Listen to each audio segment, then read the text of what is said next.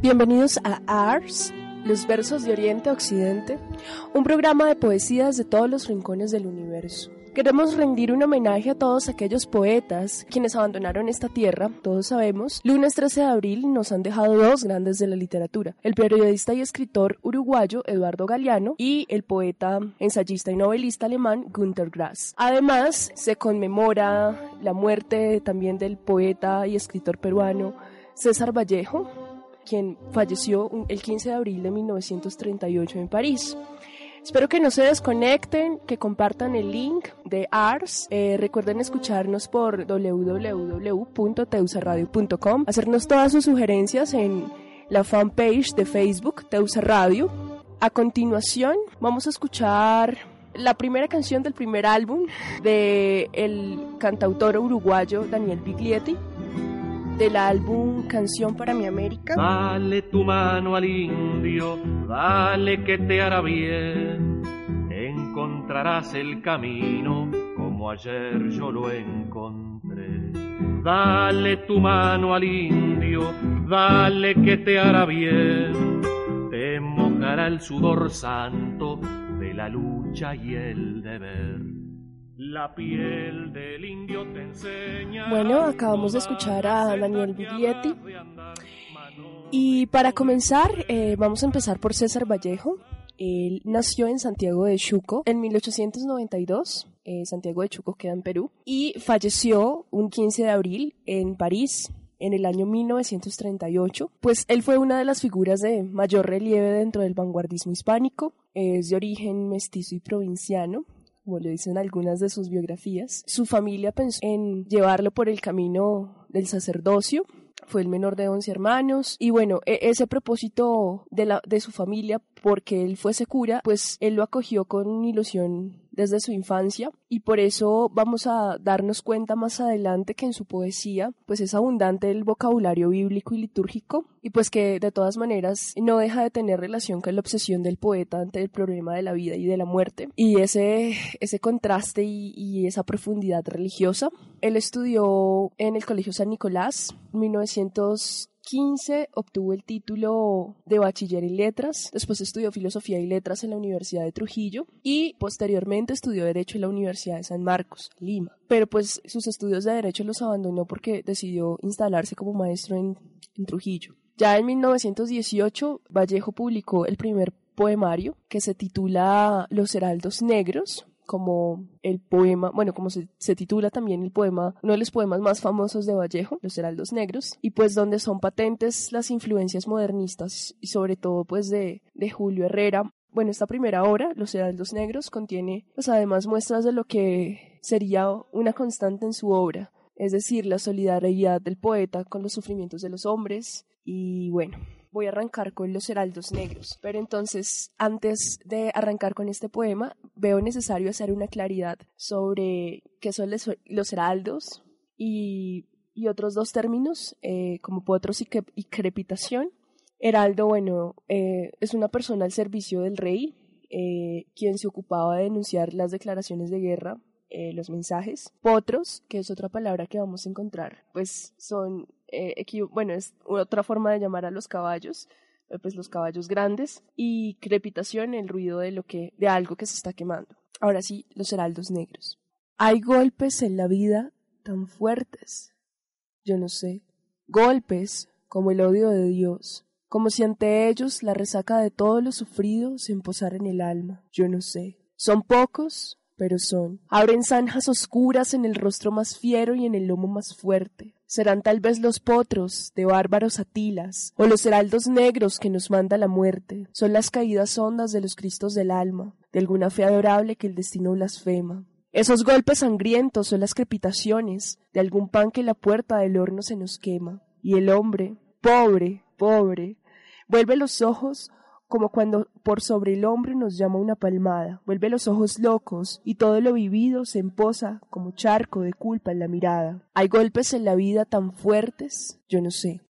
César Vallejo fue acusado injustamente de robo y también de incendio durante una revuelta popular en 1920. Eso lo llevó a pasar tres meses y medio en la cárcel. Allí pues escribió otra de sus obras maestras en 1922 a la que tituló Trilce, también es muy famosa y pues que supone la ruptura definitiva con el modernismo y, y con el nacionalismo literario. En 1923 publica Escalas melografiadas, Fabla Salvaje. Él se fue a París y pues allí conoció a Juan Juan Gris y a Vicente Huidobro. Eh, en París fundó la revista Favorables París, eh, que también pues, es un poema que escribe en 1926 y entre el 1928 y 1929 visitó Rusia, estuvo en Moscú y posterior a, eh, ese viaje en Rusia, ya por los años 30 estuvo en España, donde sacó una segunda edición de, de Trilce. En el 31 publicó una de sus novelas más famosas que se titula Tungsteno, Tungsteno perdón, y El cuento de Paco Yunque,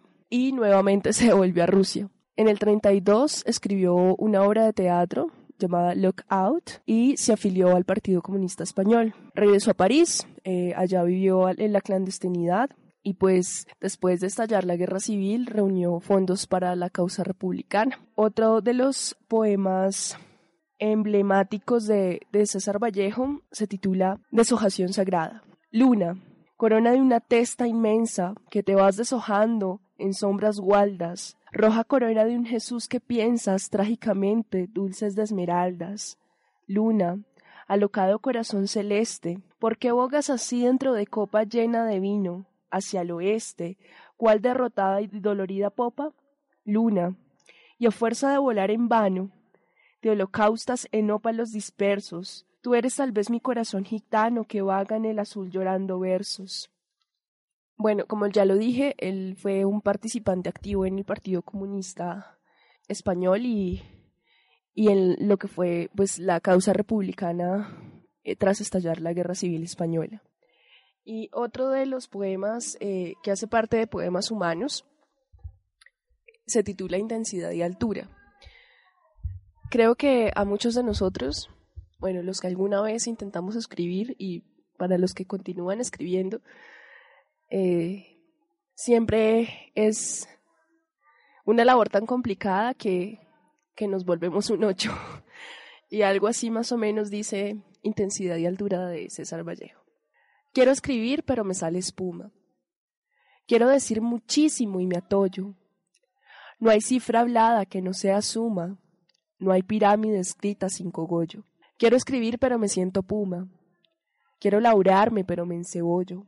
No hay tos hablada que no llegue a bruma. No hay Dios ni hijo de Dios sin desarrollo. Vámonos pues por eso a comer yerba, carne de llanto, fruta de gemido, nuestra alma melancólica en conserva. Vámonos, vámonos, estoy herido. Vámonos a beberlo ya bebido. Vámonos cuervo a fecundar tu cuerva. César Vallejo, Intensidad y Altura, eh, lo escribió el 27 de octubre de 1937. Y pues antes ya, ahora sí, para finalizar, eh, una intervención musical, eh, una canción de Perota Chingó que se titula Seres extraños y después de esta canción seguimos con Eduardo Galeano. No te preocupes cuando te parece verme nada más estoy pensando, que nada más estoy pensando cómo cambiar el mundo. Y cuando duermo boca abajo sueño.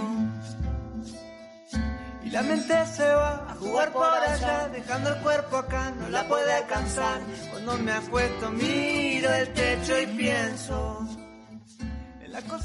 Bueno, acabamos de escuchar Seres, Seres Extraños de Perota Chingó y ahora sí, para finalizar, otro de los poemas, bueno, eróticos, si se puede decir, que escribió César Vallejo, el poema número 13, que dice así. Pienso en tu sexo. Simplificando el corazón, pienso en tu sexo. Ante el lijar maduro del día, palpo el botón de dicha, está en sazón, y muere un sentimiento antiguo degenerado en seso.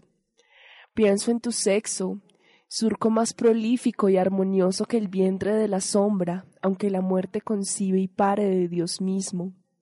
Oh conciencia, pienso, sí, en el bruto libre que goza donde quiere, donde puede.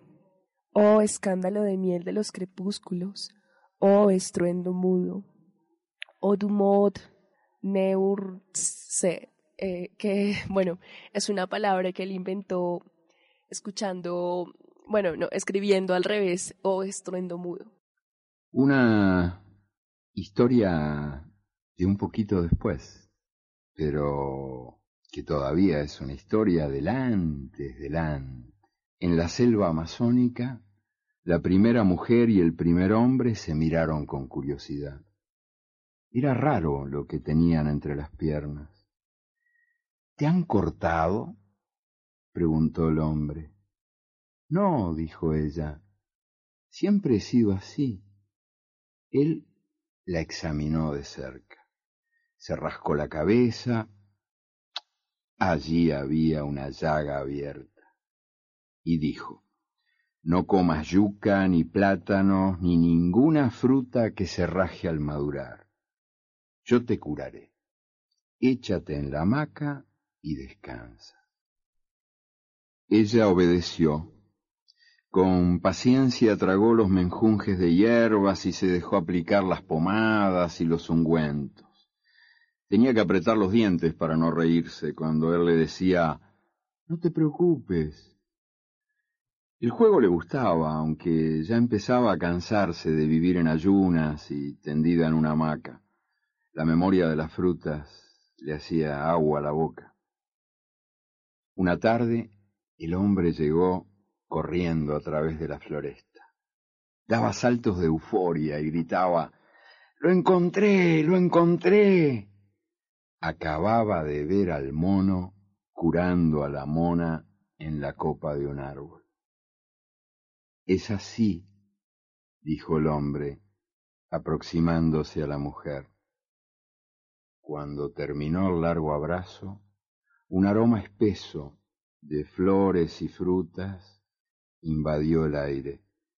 De los cuerpos que yacían juntos se desprendían vapores y fulgores jamás vistos, y era tanta su hermosura que se morían de vergüenza los soles y los dioses. Acabamos de escuchar al escritor y periodista uruguayo Eduardo Galeano, nacido en Montevideo el 3 de septiembre de, 1940. Inició su labor de periodismo a los 14 años en el Seminario Socialista El Sol. Allí publicaba dibujos y caricaturas políticas. Eh, posterior a eso fue jefe de redacción del semanario Marcha y también fue director del diario Época. Hacia 1973 eh, cuando se produjo el golpe militar en su país, en Uruguay, huyó a Argentina y pues en Argentina fundó la revista titulada Crisis. En 1973 se produjo el golpe militar en Argentina y pues ante el peligro que corría su vida logró eh, trasladarse a España.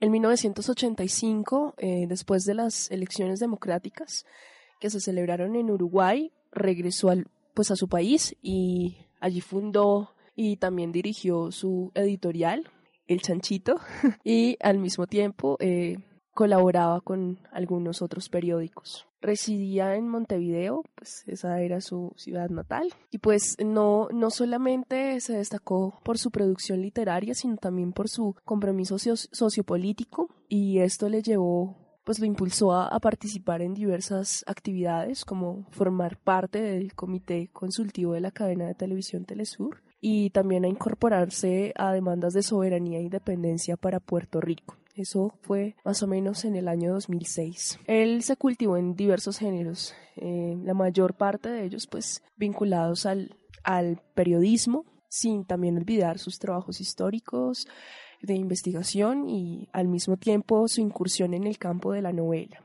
y sus poemas también, que, que son los que vamos a leer acá.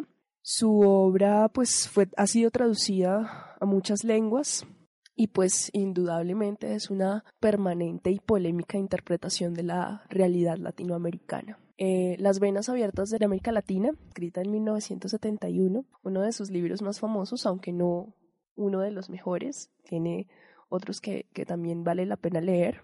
y con este libro, bueno, pues logró la creación más popular y citada, pues eh, en este libro condena la opresión de un continente a través de las páginas brutalmente esclarecedoras que sumergen en la amargura creciente y endémica de, de nuestra Latinoamérica. En la obra de Eduardo Galeano, pues conviene el periodismo, el ensayo, la narrativa, pero ante todo siendo cronista comprometido con su, con su momento histórico. Tuvo un estilo conciso, brillante y pues una denuncia a la miseria moral, a la hipocresía, a la pobreza de un mundo que acrecienta cada vez más distancias entre los que tienen y no tienen. Entre las múltiples manifestaciones de reconocimiento internacional, eh, Galeano pues experimentó a lo largo de muchos años varios galardones como el Premio de la Casa de las Américas, también el premio que se le otorgó a su trilogía Memorias de Fuego, del Fuego, otorgado en 1986 por el Ministerio de Cultura de Uruguay, una distinción que le otorgaron a la misma trilogía de Memorias del Fuego, pero ya tres años después, en el 89, la otorgó la Universidad de Washington en Estados Unidos. También recibió el premio Aloha de los editores daneses. En el 99 obtuvo premio para la libertad cultural de la Fundación Lana de Estados Unidos. También en México, 1992, se le concedió en México el premio Amalia Solórzano eh, como el reconocimiento eh, a la defensa de los derechos humanos y también fue galardonado con el premio ALBA en reconocimiento a su dilatada labor creativa. Bueno, entre buena parte de las venas abiertas de América Latina encontramos también producción literaria como eh, Los días siguientes, La canción de nosotros, Días y noches de amor y de guerra, Las caras y las máscaras, Memoria del fuego, que es la trilogía, El libro de los abrazos, El fútbol a sol y sombra, que de hecho a muchos de mis compañeros les gusta y es eh, uno de los libros que, que más eh, también destacó su, su, producción literaria. Patas arriba, la escuela del mundo al revés, Bocas del tiempo, Espejos, una historia casi universal que fue una de las últimas eh, escrita en el 2008. Eh, bueno, y ya con esa larga, bueno, y ya sin más preámbulo, para arrancar con, con uno de sus poemas, el primero de ellos titulado De nuestros miedos. De nuestros miedos nacen nuestros corajes y en nuestras dudas viven nuestras certezas. Los sueños anuncian otra realidad posible y los delirios otra razón. En los extravíos nos esperan hallazgos porque es preciso perderse para volver a encontrarse. Este poema extraído del libro de los abrazos. El siguiente, escrito en octubre 12 y titulado Día del Descubrimiento. En 1492, los nativos descubrieron que eran indios, descubrieron que vivían en América, descubrieron que estaban desnudos, descubrieron que existía el pecado, descubrieron que debían obediencia a un rey y a una reina de otro mundo y a un dios de otro cielo, y que ese dios había inventado la culpa y el vestido, y había mandado que fuera quemado vivo, quien adorara al sol y a la luna, y a la tierra y a la lluvia que la moja, extraído de Los hijos de los días. Y ya, para terminar esta ronda y abrir una intervención musical, en agosto 30, también en el libro de Los hijos de los días, el poema titulado Día de los desaparecidos. Desaparecidos, los muertos sin tumba, las tumbas sin nombre, las mujeres y los hombres que el terror tragó, los bebés que son o han sido botín de guerra, y también los bosques nativos, las estrellas en la noche de las ciudades, el aroma de las flores, el sabor de las frutas, las cartas escritas a mano, los viejos cafés donde había tiempo para perder el tiempo, el fútbol de la calle, el derecho a caminar, el derecho a respirar, los empleos seguros, las jubilaciones seguras, las casas sin rejas, las puertas sin cerradura, el sentido comunitario y el sentido común. Y eh, bueno, en concordancia con este poema titulado Día de los Desaparecidos, voy a presentarles una canción de que hace Daniel Biglietti. Eh, quien junto a Mario Benedetti, presenta el álbum Otra voz canta y una de las canciones más famosas y más significativas en donde contrastan la música y la poesía, Desaparecidos. Viene de atrás, de lejos, viene de sepultadas bocas y canta. Dicen que no están muertos, escúchalos, escucha, mientras se alza la voz que los recuerda y canta. Escucha, escucha, otra voz canta. Están en algún sitio, concertados, desconcertados, sordos, buscándose, buscándonos, bloqueados por los signos y las dudas, contemplando las verjas de las plazas, los timbres de las puertas. Bueno, acabamos de escuchar la canción del músico, compositor eh, Daniel Biglietti junto a Mario Benedetti, eh, titulada Desaparecidos, que bueno, eh, bueno, en, en, contraste con el poema de, de Galeano, pues eh, habla de, de todos estos de todas las víctimas de, de, la dictadura militar en Uruguay y las víctimas que en general en toda América Latina han sido víctimas de, de los conflictos, de las dictaduras militares y, de conflictos como el que nosotros vivimos en Colombia. Bueno, para continuar con, con este homenaje a, a Eduardo Galeano, tiene un poema eh, que está en, en el libro Los Nadies y se titula Guerras Calladas. No estalla como las bombas, ni suena como los tiros. El hambre que mata callando, mata a los callados. De ellos sabemos todo. Los expertos, los pobrólogos, los estudian y nos ofrecen los datos actualizados. Que no comen, en que no trabajan, cuántos son, cuánto no pesan, cuánto no miden, que no tienen, que no piensan, que no votan, en qué no creen. Solo nos falta saber por qué los pobres son pobres. Ellos, los muertos de las guerras, los presos de las cárceles, los brazos disponibles, los brazos desechables, sin tierra, sin casa, sin camino. ¿Será que los pobres son pobres porque su hambre nos da de comer y su desnudez nos viste? ¿Qué sería de nosotros sin ellos? El siguiente poema, bueno, es un poco más breve y es extraído del libro de los abrazos. Se titula El miedo. Una mañana nos regalaron un conejo de indias. Llegó a casa enjaulado. Al mediodía le abrí la puerta de la jaula. Volví a casa al anochecer y lo encontré como lo había dejado. Jaula adentro, pegado a los barrotes, temblando del susto de la libertad. Un poema extraído de el libro eh, Patas arriba, la escuela del mundo al revés, El miedo global. Los que trabajan tienen miedo de perder el trabajo. Los que no trabajan tienen miedo de no encontrar nunca trabajo. Quien no tiene miedo al hambre tiene miedo a la comida. Los automovilistas tienen miedo de caminar y los peatones tienen miedo de estar atropellados. La democracia tiene miedo de recordar y el lenguaje tiene miedo de decir. Los civiles tienen miedo a los militares. Los militares tienen miedo a la falta de guerras. Es el tiempo del miedo, miedo de la mujer a la violencia del hombre, y miedo del hombre a la mujer sin miedo, miedo a los ladrones, miedo a la policía, miedo a la puerta sin cerradura, al tiempo sin relojes, al niño sin televisión, miedo a la noche sin pastillas para dormir, y miedo al día sin pastillas para despertar, miedo a la multitud, miedo a la soledad, miedo a lo que fue a lo que puede ser, miedo de morir, miedo de vivir. Cierro esta intervención, pues creo que con este preámbulo de, poemas de Eduardo Galeano, merece la pena eh, hacer una intervención de, de esa cantora, esa grande Petrona Martínez, con su famosísima canción La vida vale la pena.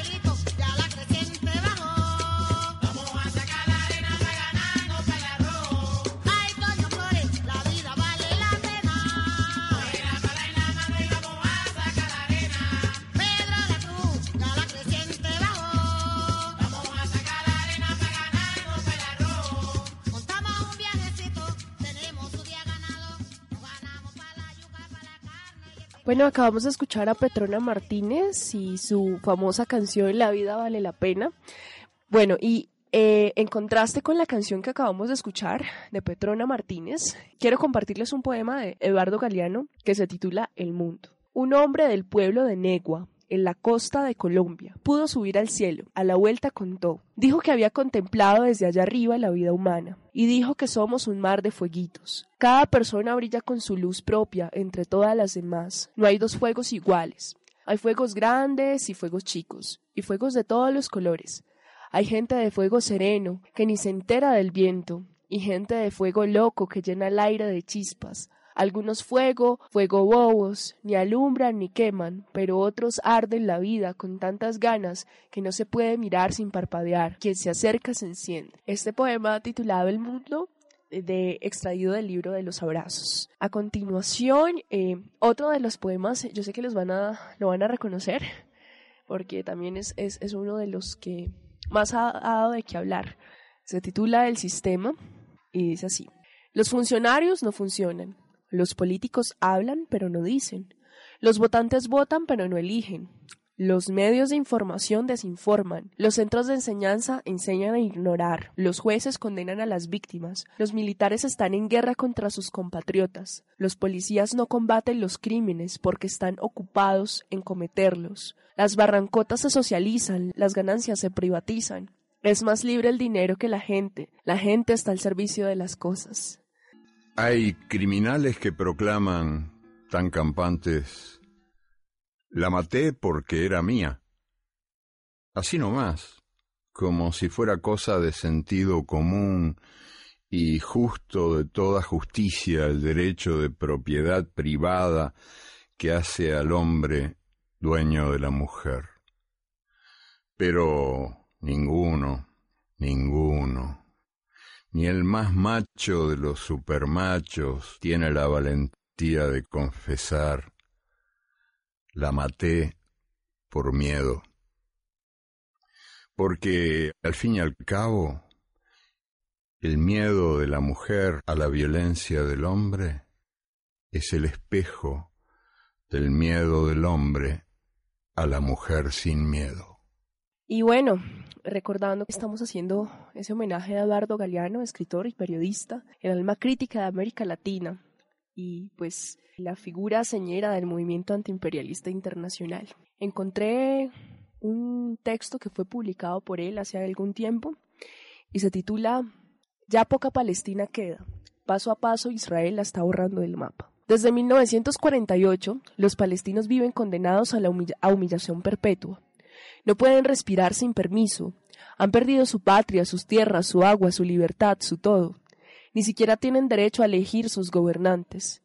Para justificarse el terrorismo de Estado fabrica terroristas, siembra odio y cosecha coartadas. Todo indica que esta carnicería de Gaza, que según sus autores quiere acabar con los terroristas, logrará multiplicarlos. Desde 1948, los palestinos viven condenados a humillación perpetua, no pueden ni respirar sin permiso, han perdido su patria, sus tierras, su agua, su libertad, su todo, ni siquiera tienen derecho a elegir a sus gobernantes. Cuando votan, a quien no deben votar son castigados. Gaza está siendo castigada. Se convirtió en una ratonera sin salida desde que Hamas ganó limpiamente las elecciones en el año 2006. Algo parecido había ocurrido en 1932 cuando el Partido Comunista triunfó en las elecciones del Salvador. Bañados en sangre, los salvadoreños expiaron su mala conducta y desde entonces vivieron sometidos a dictaduras militares. La democracia es un lujo que no todos merecen. Son hijos de la impotencia. Los cohetes caseros que los militantes de Hamas, acorralados en Gaza, disparan con chambona puntería sobre las tierras que habían sido palestinas y que la ocupación israelí usurpó, y la desesperación, a la orilla de la locura suicida, es la madre de las bravatas que niegan el derecho a la existencia de Israel, gritos sin ninguna eficacia, mientras la muy eficaz guerra de exterminio está negando desde hace años el derecho de la existencia de Palestina. Ya poca Palestina queda, paso a paso Israel la está borrando del mapa, los colonos invaden y tras ellos los soldados van corrigiendo la frontera. Las balas sacralizan el despojo, en legítima defensa. No hay guerra agresiva, que no diga ser guerra defensiva. Hitler invadió Polonia para evitar que Polonia invadiera Alemania. Bush invadió Irak para evitar que Irak invadiera el mundo. En cada una de sus guerras defensivas, Israel se ha tragado otro pedazo de Palestina y los almuerzos siguen. La devoración se justifica por los títulos de propiedad que la Biblia otorgó por los dos mil años de persecución que el pueblo judío sufrió y por el pánico que generan los palestinos al hacer. Israel es el país que jamás cumple las recomendaciones ni las soluciones de las Naciones Unidas, el que nunca acata las sentencias de los tribunales internacionales, el que se burla de las leyes internacionales y es también el único país que ha legalizado la tortura de prisioneros. ¿Quién le regaló el derecho de negar todos los derechos? ¿De dónde viene la impunidad con que Israel está ejecutando la matanza de Gaza? El gobierno español no hubiera podido bombardear impunemente al país vasco para acabar con ETA, ni el gobierno británico hubiera podido arrasar Irlanda para liquidar a Ira. ¿Acaso la tragedia del holocausto implica una póliza de eterna impunidad? ¿O esa luz verde proviene de los vasallos? El ejército israelí, el más moderno y sofisticado del mundo, sabe a quién mata. No mata por error, mata por horror. Las víctimas civiles se llaman daños colaterales según el diccionario de otras guerras imperiales. En Gaza, de cada diez daños colaterales, tres son niños, y suman miles los mutilados víctimas de la tecnología, del descuartizamiento humano, que la industria militar está ensayando exitosamente en esta operación de limpieza étnica. Y como siempre, siempre lo mismo, en Gaza 100 a 1, por cada 100 palestinos muertos un israelí. Gente peligrosa, advierte el otro bombardeo, a cargo de los medios masivos de manipulación que nos invitan a creer que una vida israelí vale tanto como 100 vidas palestinas. Y esos medios también nos invitan a creer que son humanitarias las 200 bombas atómicas de Israel y que una potencia nuclear llamada Irán fue la que aniquiló Hiroshima y Nagasaki. La llamada comunidad internacional existe, es algo más que un club de mercaderes banqueros y guerreros, es algo más que el nombre artístico que los Estados Unidos se pone cuando hacen teatro, ante la tragedia de Gaza, la hipocresía mundial se luce una vez más. Como siempre, la indiferencia, los discursos vacíos, las declaraciones huecas, las declamaciones altisonantes, las posturas ambiguas, rinden tributo a la sagrada impunidad. Ante la tragedia en Gaza, los países árabes se lavan las manos como siempre, y como siempre los países europeos se frotan las manos. La vieja Europa, tan capaz de belleza y de perversidad, derrama alguna que otra lágrima mientras secretamente celebra esta jugada maestra porque la cacería de judíos fue siempre una costumbre europea, pero desde hace medio siglo esa deuda histórica está siendo cobrada a los palestinos, que también son semitas y que nunca fueron ni son antisemitas. Ellos están pagando en sangre contante y sonante una cuenta ajena. Este artículo está dedicado a los amigos judíos asesinados por las dictaduras latinoamericanas que Israel asesoró, un texto de Eduardo Galeano, y pues también dedicado a, a todos eh, los... Y ahora sí, para continuar, para presentar a Günter Grass, pues él eh, fue un poeta, ensayista y novelista alemán, eh, nacido en Danzig, que actualmente es Polonia, en 1927 y pues una de las figuras más importantes de la literatura alemana contemporánea. Él perteneció a una familia modesta y pues desde niño mostró la inclinación hacia la literatura gracias a la gran facilidad que tenía para escribir y, y su impecable dicción. Él prestó el servicio militar en la Fuerza Aérea Alemana durante la Segunda Guerra Mundial y posteriormente estudió en la Academia de Artes Düsseldorf y en la Academia de Bellas Artes de Berlín. Eh, saltó a la fama mundial con, con su obra más famosa, El tambor de hojalata, pues que se dio después de haber publicado novelas, dramas y otros poemas y otros escritos acerca de pues del carácter cultural y político. En 1999 tuvo el Premio Nobel de Literatura y también el Premio Nobel Príncipe de Asturias. El día lunes 13 de abril nos abandonó junto con Galeano. Entonces, bueno, vamos a rendirle un homenaje a él. Quiero leer un poema lo expresó en su discurso cuando ganó el Premio Nobel de Literatura y se titula La vergüenza de Europa. Es un poema que escribió Grass en homenaje a Grecia.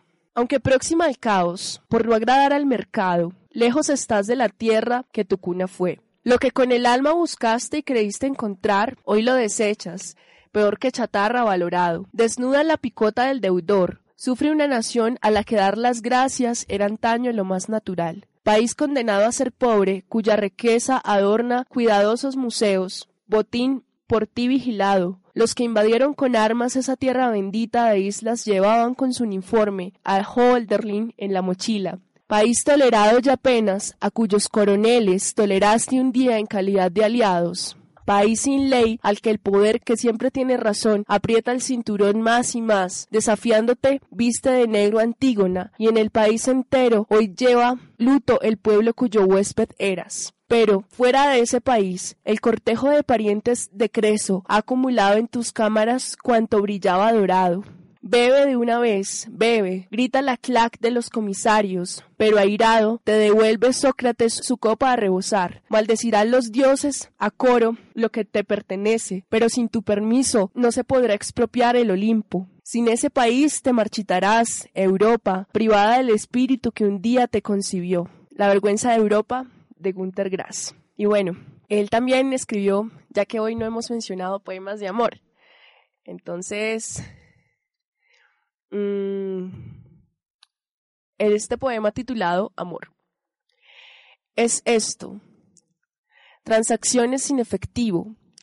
La manta siempre un poco rota, el contacto flojo, Busca más allá del horizonte, rozar con cuatro zapatos las hojas muertas y frotar mentalmente pies desnudos, arrendar y tomar en arriendo corazones, o en la habitación con ducha y espejo, en un coche alquilado, con el capó hacia la luna, donde quiera que la inocencia se baja y quema su programa.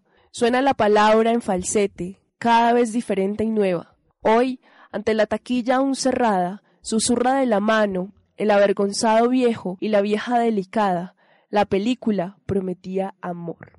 Amor en agosto, cuando los dos juntos, entre las arañas y debajo de las arañas nos vamos, con muchos miembros a la red, que hecha en casa me coge a ti, a mí, somos el uno, presa del otro. En el año 2002, Günter Grass eh, se volvió el centro de una polémica a nivel internacional, pues escribió un poema titulado Lo que hay que decir y este pues salió ah, publicado en diferentes periódicos en donde él arremetía contra Israel y su programa nuclear. Entonces a continuación el poema Lo que hay que decir y dice así. ¿Por qué guardo silencio demasiado tiempo? sobre lo que es manifiesto y se utilizaba en juegos de guerra a cuyo final sobrevivientes solo acabábamos como notas a pie de página. Es el supuesto derecho a un ataque preventivo, el que podría exterminar al pueblo iraní, subyugado y conducido al júbilo organizado por un fanfarrón, porque en su jurisdicción se sospecha la fabricación de una bomba atómica. Pero ¿por qué me prohíbo nombrar a ese otro país en el que desde hace años, aunque mantenido en secreto, se dispone de una creciente potencia nuclear fuera de control, ya que es inaccesible a toda inspección? El silencio general sobre ese lecho al que se ha sometido mi propio silencio lo siento como una gravosa mentira y coacción que amenaza castigar en cuanto no se respeta. Antisemitismo. Se llama la condena. Ahora, sin embargo, porque mi país, alcanzado y llamado a capítulo una y otra vez por crímenes muy propios, sin paragón alguno, de nuevo y de forma rutinaria, aunque enseguida calificada la reparación, va a entregar a Israel otro submarino cuya especialidad es dirigir ojivas aniquiladoras hacia donde no se ha probado la existencia de una sola bomba, aunque se quiera aportar como prueba el temor. Digo lo que hay que decir. ¿Por qué estar callado? ¿Por qué he callado hasta ahora? Porque creía que mi origen, marcado por un estigma imborrable, me prohibía atribuir ese hecho como evidente al país de Israel al que estoy unido y quiero seguir estándolo.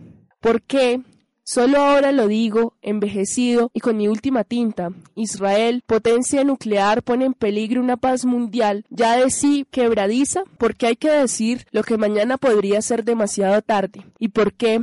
Suficiente, indiscriminados como alemanes. Podríamos ser cómplices de un crimen que es previsible, por lo que nuestra parte de culpa no podría extinguirse con ninguna de las excusas habituales. Lo admito, no sigo callando, porque estoy harto de la hipocresía de Occidente. Cabe esperar además que muchos se liberen del silencio, exijan al causante de ese peligro visible que renuncie al uso de las fuerzas e insistan también en que los gobiernos de ambos países permitan el control permanente y sin trabas por una instancia internacional del potencial nuclear israelí y de las instalaciones nucleares iraníes. Solo así podremos ayudar a todos, israelíes y palestinos más aún a todos los seres humanos que en esa región ocupada por la demencia viven enemistados codo con codo, odiándose mutuamente y en definitiva también ayudarnos. Gunter Grass. Y bueno, ya con este poema de Gunter Grass finalizamos nuestro programa y bueno, espero les haya gustado este homenaje a estos tres poetas que se encuentran al otro lado. Un abrazo y, y feliz día y feliz semana que queda. Está escuchando Teusa Radio, la emisora de la otra juventud.